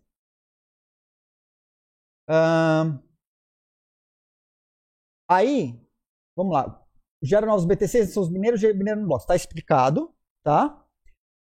Pensando nisso, historicamente, valores do BTC oscilaram em relação à Fiat. Aqui é outro mundo, tá? O valor do Bitcoin ele oscila em relação ao Fiat porque o povo é louco. Eu gosto de pensar assim, por causa da especulação, né? Você tem um ativo escasso que as pessoas querem muito participar dessa onda e ter esse ativo, você escolhe o preço que você coloca no ativo, né? Por exemplo, eu tenho o meu celular. Meu celular ele vai ter um já usado, provavelmente ele vai ele vale pouco, né? Mas vamos supor que eu fosse famosão, fosse o Cristiano Ronaldo, tá?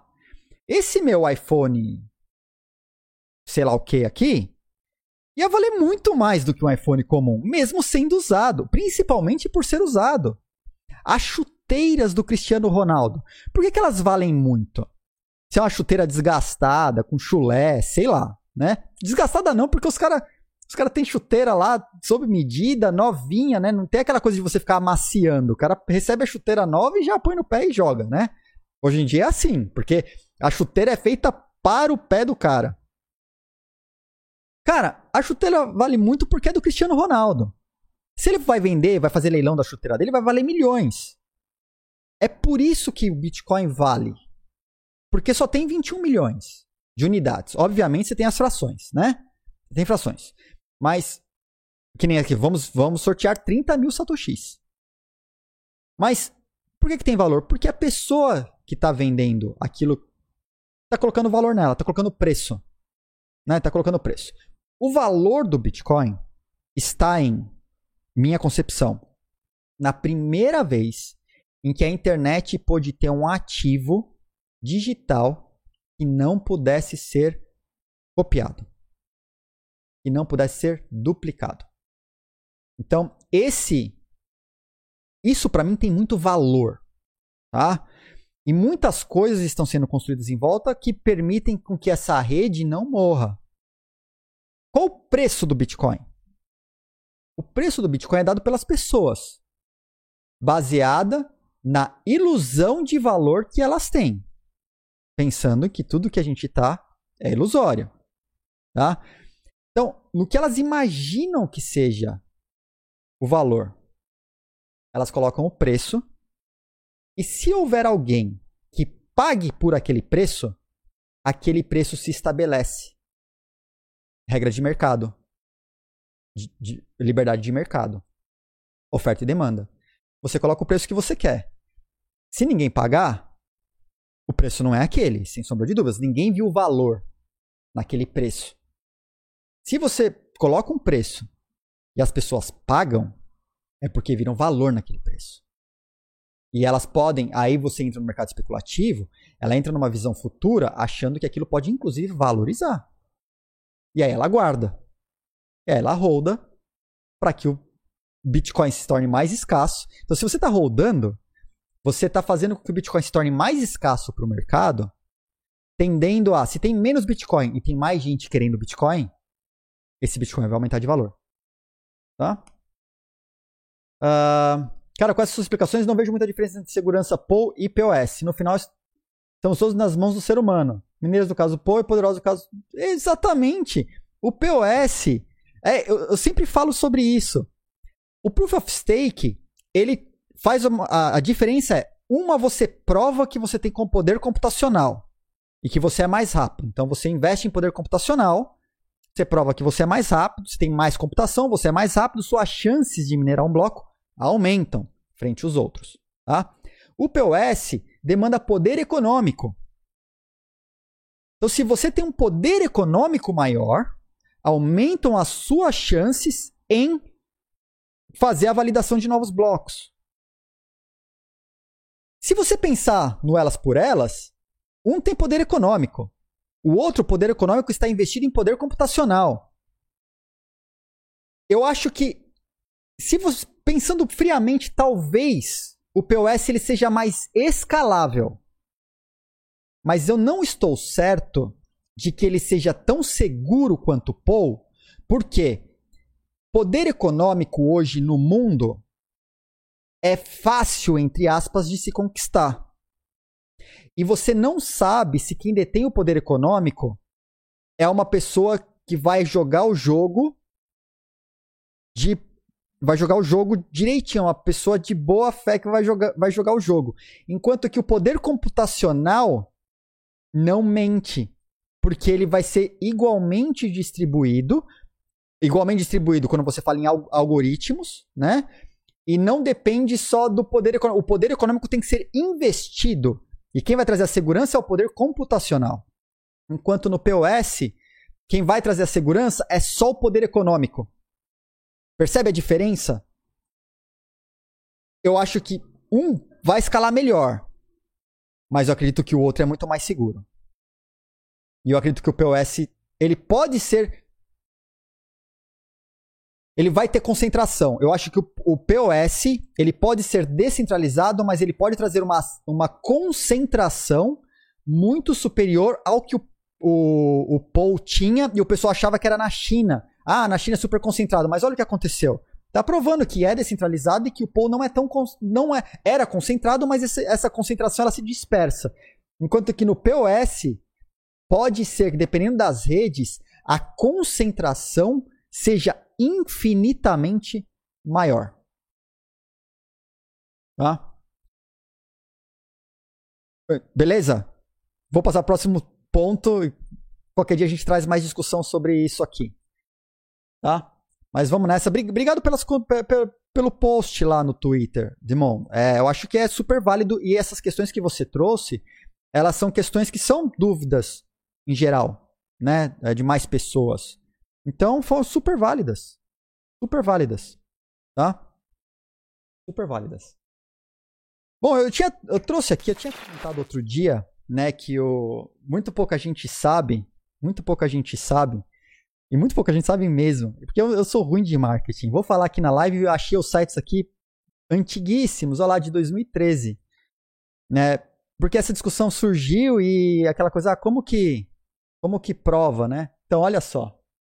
O Ed, né? Eu, essa pessoa aqui, fiz o primeiro primeiro sistema de pagamento mobile do Brasil. E quando eu falo assim, ah, mas onde esse cara? Esse cara manja de alguma. Veio da onde, né? Olha só, em 2013, eu fiz o primeiro sistema de mobile payment do Brasil. Saiu em várias mídias, tá? E-commerce Brasil, né? É, M-Payment se tornou realidade no Brasil.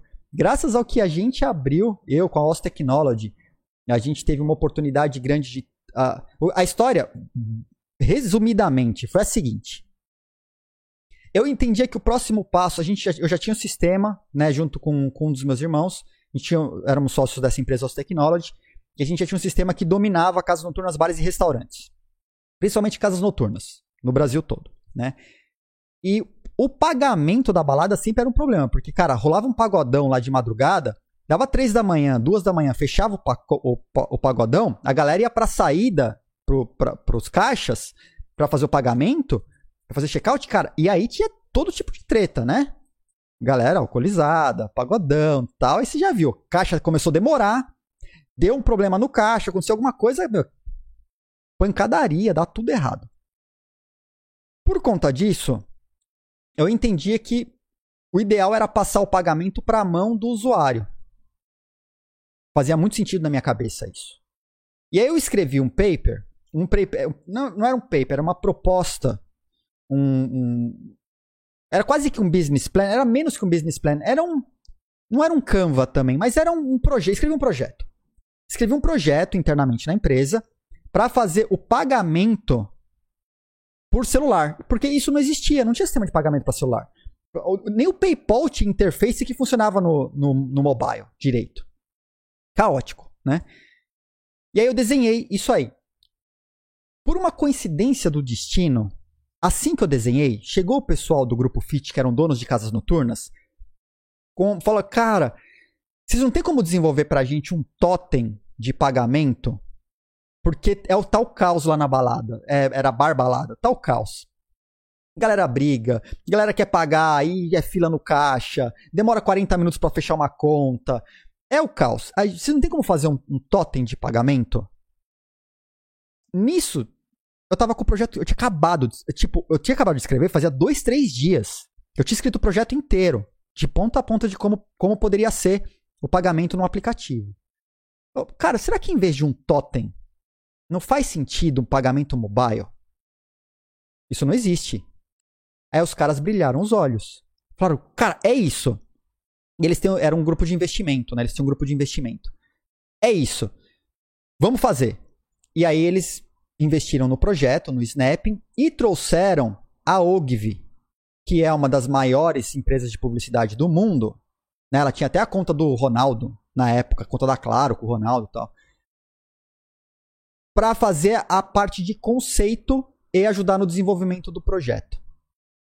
Cara, e a gente desenvolveu. Tanto que eu já falei aqui na live, né? Eu fui lá dentro da Braspag mudar a forma de. É, a, a, infraestrutura de pagamento da Braspag para poder comportar esse tipo de pagamento mobile.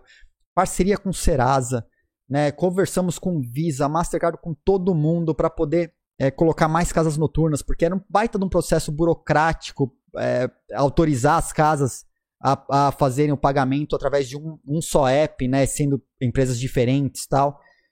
E com isso, lançamos o Snapping.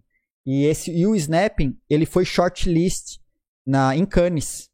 Então, eu ganhei, né, esse projeto que eu acabei de receber o bronze em Cannes, o Leão de Bronze, foi minha segunda vez em Cannes. A primeira foi shortlist, não ganhou prêmio. O Snapping não ganhou prêmio, mas foi shortlist. Foi um, cara, os caras da OG enveloparam as baladas inteiras, fizeram um baita do evento de lançamento, tudo. E eles trabalharam no conceito, na, na imagem, nos estudos, tudo, enquanto a gente desenvolveu toda a infraestrutura para isso. E por que envolveu a Ogilvy? Né? Porque o app era um meio, um canal de comunicação com o cliente. Olha só qual era a pegada. Se você é, se você está consumindo, o sistema já sabe o que você consome. Tá? E, e nosso sistema foi construído lá no início dos anos 2000 para fazer é, estatísticas, gerar estatísticas para você, por exemplo, provisionar o estoque. E aí, a gente falou o seguinte: se eu vou na indústria da cerveja e na indústria do whisky, eu viro para esses. Aliás, eu vou na indústria do whisky e falo assim: ô cara do whisky, a gente sabe, porque a gente tem informação, de que assim que o cara faz o check-in na balada, ele consome a primeira cerveja em 7 minutos. Então são 7 minutos, em média, do momento em que a pessoa faz o check-in e consome a primeira cerveja. Mas se a pessoa consome um destilado, ela não migra pro, pro fermentado de volta. Porque a gente sabe o que acontece, né? e aí, a gente criou um canal de impacto, de mídia, dentro das baladas que estaria na mão das pessoas. Onde a pessoa, a empresa de destilado poderia fazer suas promoções sabendo a janela de tempo que ela teria para impactar aquela pessoa para garantir que a pessoa ia consumir destilado e não fermentado, que aí ela aumentaria a receita.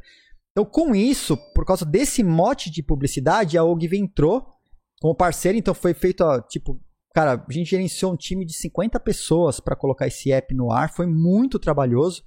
Mas sim, muito pouca gente sabe, mas eu fui responsável pelo primeiro app de pagamento no Brasil. Pela primeira vez. E sem dúvida isso influenciou e abriu portas para o restante do mercado, inclusive em infraestrutura. Ah, Estadão. Tá? Só curiosidades. Curiosidade que eu trouxe aqui para ilustrar as coisas que eu fiz no passado. Aí muita gente não sabe a, os, os buracos que eu já me meti. Né?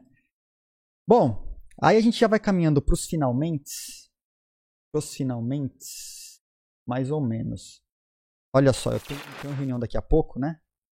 Tá, vou tentar adiantar aqui. Então vamos lá. Bom, é, na China tá uma loucura. O pessoal vendendo equipamento de segunda mão, tá? E vendendo GPU de segunda mão as placas NVIDIA, principalmente para mineração de, de Ether. Tá? Então, isso aqui pode ser que o mercado de segunda mão, para quem quer montar sua máquina gamer, tá? eu só coloquei isso aqui por causa disso. Se você quiser montar uma máquina gamer, talvez você encontre uma oportunidade em sites chineses de placas de vídeo de segunda mão. Ou para fazer mineração, quem sabe, ou para ter sua máquina, seu computador gamer a um baixo custo nesse exato momento. Então a oferta aumentou de placas GPU, tá? Um ponto. Uh, bom, isso aqui é notícia de mercado, nem sei se é bobeira, mas 20 milhões, com, com 20 bilhões de ativos sob gestão, Robinhood teve 6% de receita com a Doge. Cara, com a Doge. E a notícia toda sobre isso. Você sabe que é Doge de mentirinha, né?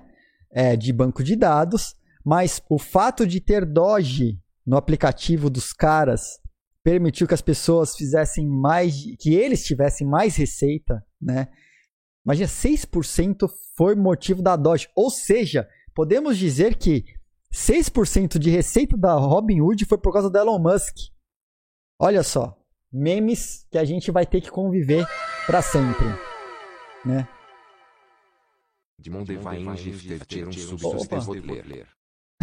Legal. Bom, valeu, valeu, Dimon. Diego. Obrigado aí, ó. Steve, foi presenteado, cara. Foi presenteado, tá? Temos mais um minerador agora durante o próximo mês. Tamo junto. Valeu. Olha que legal. Esse gráfico aqui, eu não sei se eu vou conseguir entrar no último tópico, porque eu realmente tenho uma, uma reunião e aí eu prometo que eu trago ele amanhã. Tá? Informação que é sobre CoinJoin, que eu acho que é o segundo ponto importante para a gente trazer privacidade para o Bitcoin. Aí eu começo com ele amanhã. Tá? Eu realmente vou ter que encerrar porque é, o, o, bicho vai pegar pro meu lado.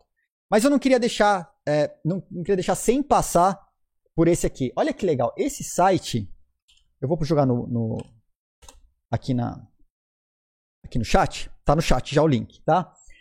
Ele mostra qual seria se você quiser comprar hash rate na Nice Hash, Nice Hash é um site onde você pode alugar computadores e hash rate. Tá? Você pode alugar. O Ethereum Classic, o ano passado, sofreu um ataque. E foi ataque de. É, o pessoal alugou hash. Você não compra, você aluga. Alugou hash rate na, na, na Nice Hash, por exemplo. E fizeram um ataque no Bitcoin, no, no Ethereum Classic. Olha só que interessante. De acordo com toda hash rate disponível no Nice Hash, no Nice Hash. Se você com todo disponível. Se você quiser atacar o Bitcoin, tá? Você teria que comprar na Nice Hash o equivalente a 553 mil dólares, quase 554 mil dólares, e você só teria 2% do hash disponível para conseguir atacar o Bitcoin. Olha que interessante. Se você quisesse atacar, por exemplo, o Bitcoin Private, eu trouxe isso porque ele foi atacado, tá? Recentemente. Bitcoin Private foi atacado recentemente. A Nice Hash tem hash rate equivalente a 1632% do necessário para atacar essa criptomoeda. Para fazer um ataque de 51%. 50% mais um. Eu sempre coloco 50% mais um, mas fui influenciado pelo 51% ali. Né? Como que acontece esse ataque? Como que acontece esse ataque? Ô, Altamira? Ô, teu família Uruará, Jeff. Teu família Uruará. Não é tão longe de Altamira, não. O povo é pra Altamira, tá? Pega o busão e aí Transamazônica Uruará. Tamo junto, tá? Então, como que você faz esse tipo de ataque? Você, é, de, você faz uma transação Tá? Então o que, que o cara faz? Ele aluga o hash, ele entra lá, ó, para Dogecoin só 10%, Monacoin 400%, e tem outras, e tem uma porrada, e tem um monte, e tem um monte. Um milhão por cento, nossa, um milhão por cento, para atacar essa moeda aqui. Aí tem o preço para atacar, né? Ó, essa, essa Start Coin você gastaria 4 dólares para fazer um ataque de 51%, por exemplo, né? Então como que funciona esse tipo de ataque? para encerrar o, o, a parte técnica de hoje, tá? Que já teve bastante. Você aluga mineração na Nice Hash, aluga mineração, só que você desconecta essas máquinas de propagar o bloco na internet. Então o que, que acontece? A mineração está acontecendo. Você está com mineração suficiente, com você é a maioria da rede. Tem que alugar a mineração para que você seja a maioria da rede, tá? Então você aluga a máquina lá e você tem a maioria da rede. Beleza.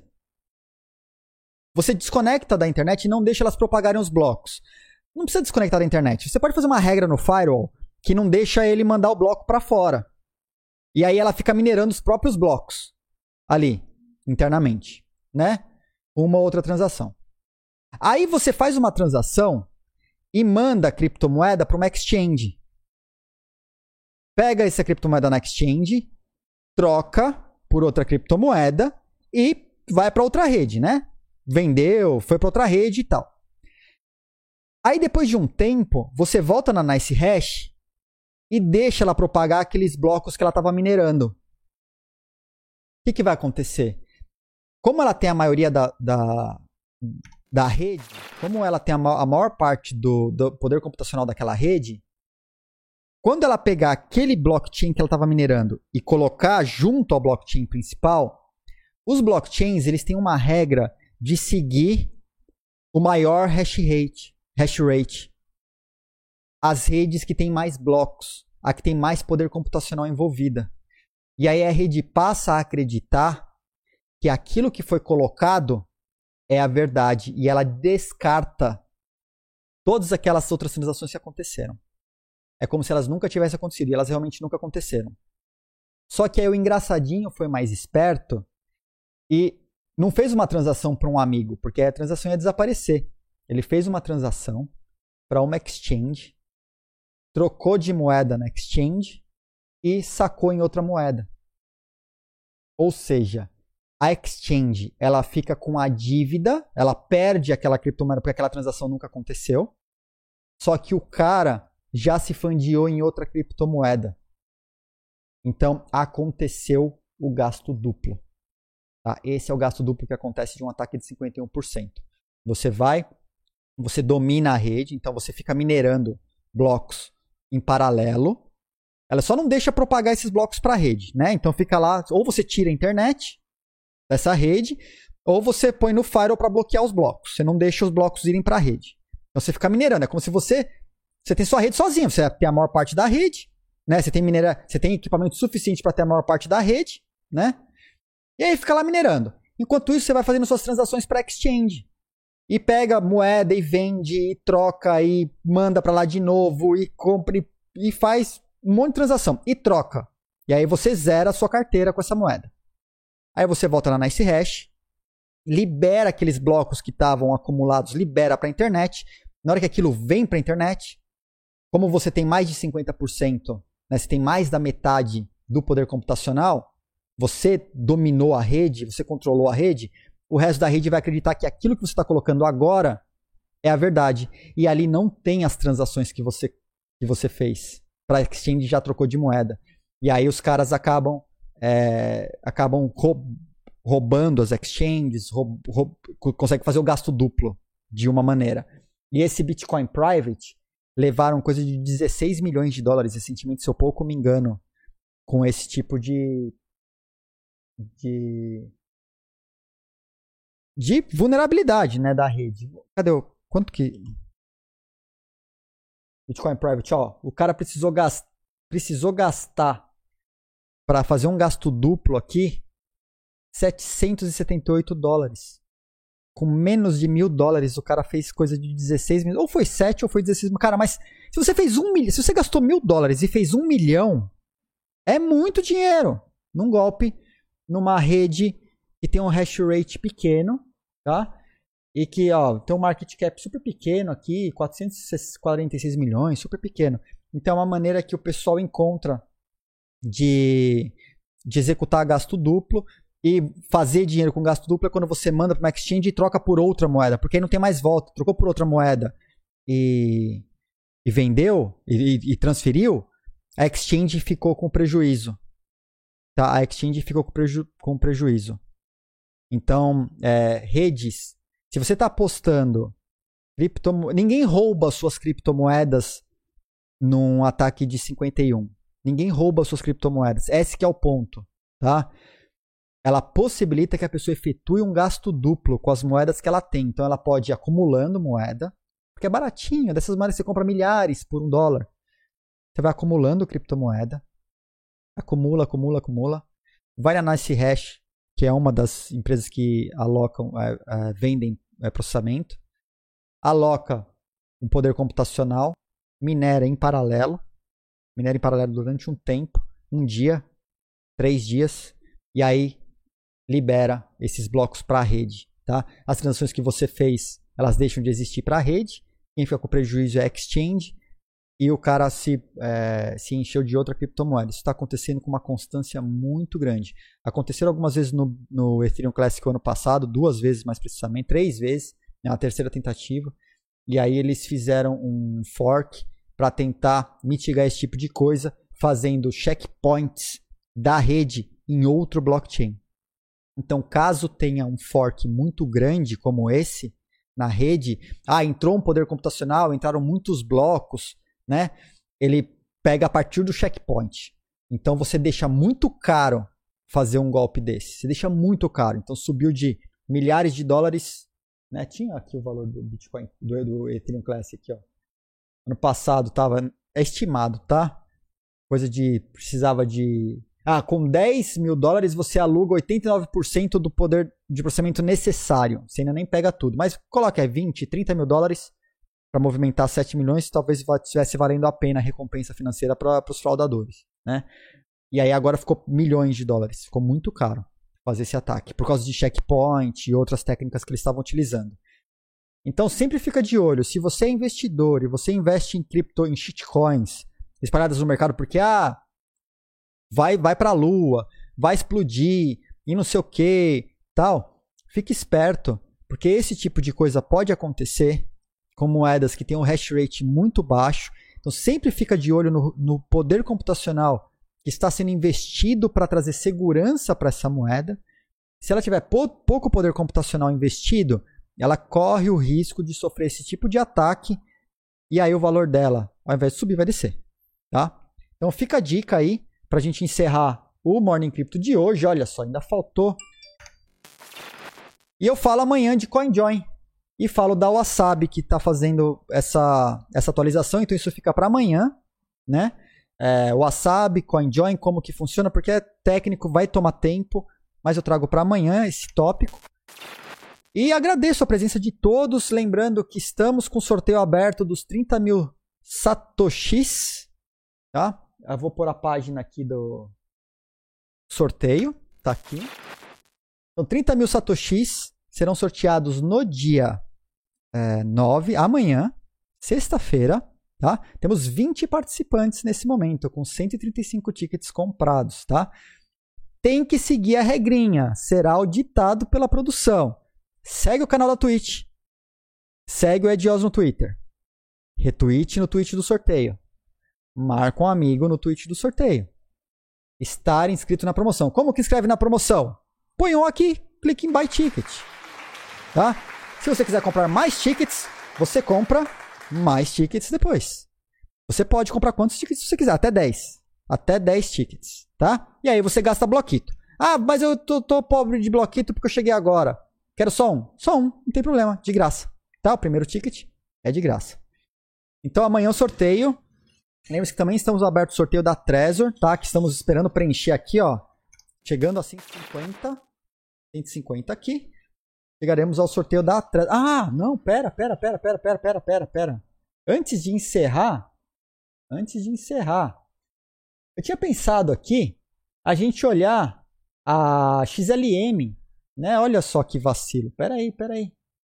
Deixa eu abrir o Cadê, cadê, cadê contas? Estou abrindo nesse momento para XLM as apostas. Senão eu sei que o chat vai vir, o fiscal de aposta, o chat vem e me detona. Né? Isso porque o chat ainda tá bonzinho, não tá indo pro, pro Twitter para cobrar. Mas está aberto, estará em 9. Então, galera, tá aberto, tá? Quem quiser entrar com as apostas na XLM, tá aberto. Amanhã a gente olha, vamos ver como que tá? XLM, agora? XLM, cadê? XLM aqui. Neste exato momento, XLM está negativa. Está negativa, tá? Então, Stellar está negativa nesse momento, mas está aberto. Então, escolha o seu lado. Escolha o seu lado, Marreco. E amanhã a gente fecha as apostas, tá? Então tá aberto. Eu vacilei. Eu, eu, eu acabo esquecendo, tá, chat? Me lembra. Me lembra aí, chat. Ó, vou por aqui, ó. Vou trocar até. Porque tá aberto. Opa. É esse que eu quero. Tirei o que não devia. A variação da XLM estará positiva ou negativa amanhã, dia 9 do 7. amanhã está mais negativa e mais centralizada. Tem chance, Napo. Tem chance, né? Olha lá, olha olha a Miriam já perguntando pro monte pra, pra onde que vai. Né? Eu, esse povo, vou te contar, viu? Vou te contar. Mas tá valendo, galera. Tá aberto aí. É, ó, o Thiago BTT tá lá com um triângulozinho 2 lá por causa dos, do tier, né? Por causa dos bits. Legal. Bacana. Tá? Então é isso, pessoal. Agradeço, agradeço a visita de todos, agradeço a sua audiência, agradeço aos subs. Diego, Demond, valeu. Valeu pelo gift aí pro Steve. Steve, aproveite. Aproveite aí que dá uma turbinada nos seus bloquitos esse mês, tá? Agradeço o Joso pelo Prime, agradeço pelos beats, Thiago BTT, agradeço pelas mensagens. Tamo junto, galera. Se cuidem. Lembre-se que estamos numa pandemia. Juízo com seus investimentos. A gente se vê amanhã às 8 nesse mesmo canal. Até mais. Tchau.